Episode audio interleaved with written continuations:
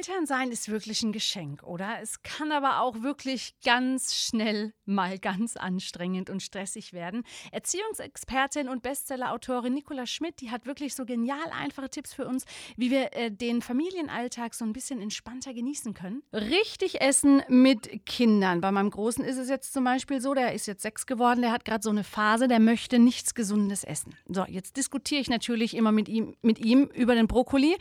Ich sage immer, komm, ein Bäumchen Wenigstens dieses eine kleine und dann lobe ich ihn immer und ähm, er erpresst mich oder er will natürlich im Gegenzug dann auch gerne Nachtisch. Ich gebe meistens dann auch nach. Jetzt sagen Sie mir bitte nicht, dass ich alles falsch gemacht habe. Nein, Sie machen alles richtig. Es ist alles gut.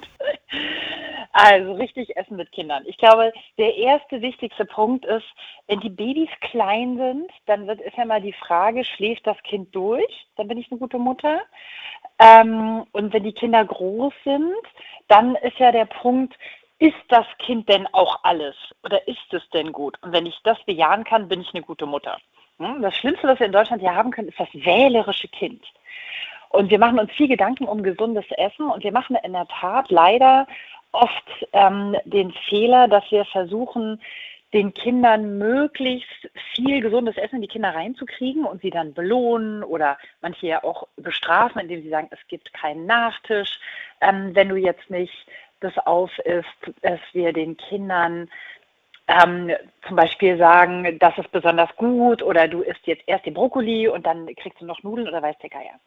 Wir sollten daran denken, also erstens zwischen dem zweiten und dem sechsten Lebensjahr ist es relativ normal, dass Kinder immer wieder mit Gemüse ein Thema haben.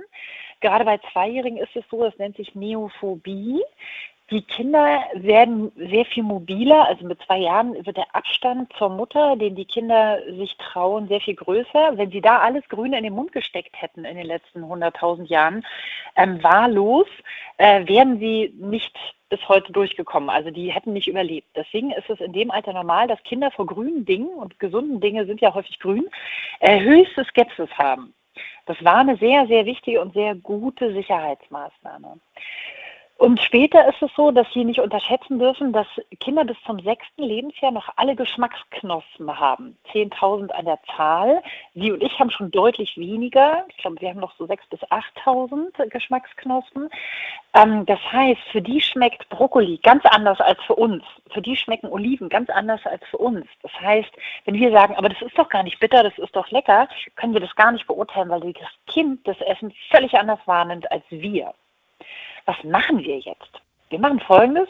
Wir kochen gesund und nahrhaft und sorgen dafür, a, dass das Kind Hunger hat, wenn es isst, ähm, wenn, wenn, wenn es an den Tisch kommt, b, dass eine große Auswahl an gesunden Nahrungsmitteln da ist und c, wir lassen los.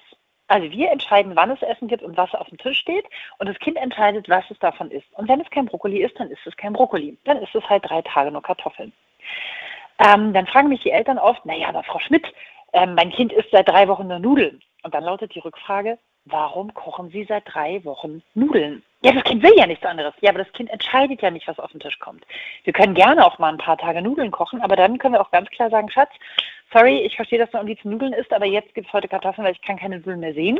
Und wenn das Kind dann nichts isst, passiert gar nichts. Sie müssen nur sicher gehen, dass das Kind sich hinterher nicht die Süßigkeiten reinziehen kann, sondern dass Sie einfach sagen, du musst es nicht essen.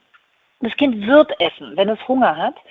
Ähm, und auch da sind wir an einem wichtigen Punkt. Viele Kinder sitzen am Tisch und haben keinen Hunger. Die haben den ganzen Morgen in der, in der Schule irgendwas geschnabbelt oder ihr Schulbrot gegessen. Die haben im Kindergarten ständig irgendwelche Reis, Reiswaffeln gekriegt, weil hungrige Kinder unleidig sind. Oder am Nachmittag haben wir sie mit Brötchen gefüttert, bis wir vom Spielplatz nach Hause kommen.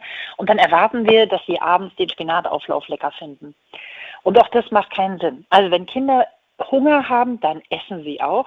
Ähm, das zeigt die Erfahrung immer wieder. Das heißt, wir müssen auch dafür sorgen, dass die Kinder, wenn die am Tisch kommen, überhaupt hungrig sind. Und dann, letzter Punkt, ist es wichtig, dass wir unseren Kindern die Möglichkeit geben, positiv über Essen zu kommunizieren. Also jetzt isst doch mal, jetzt mach doch mal, nie isst du die gesunden Sachen. Guck mal, ich habe mir so Mühe gegeben, da vergeht sogar ein erwachsenes Essen. Wir sagen also, guck mal Schatz, ich habe das gekocht, das hat mir total Spaß gemacht, ich finde es lecker, möchtest du mal probieren?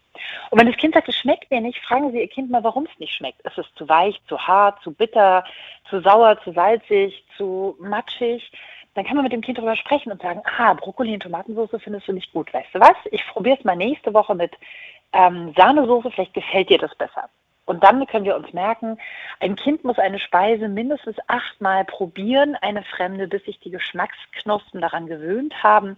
Und es ist wichtig, dass die Kinder immer wieder ausspucken dürfen. Also wenn sie was probieren, dürfen wir sie nicht zwingen, es runterzuschlucken.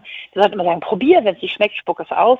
Wenn sie es achtmal probiert haben, steigt die Wahrscheinlichkeit, dass sie es essen enorm, aber achtmal ist halt auch eine große Zahl.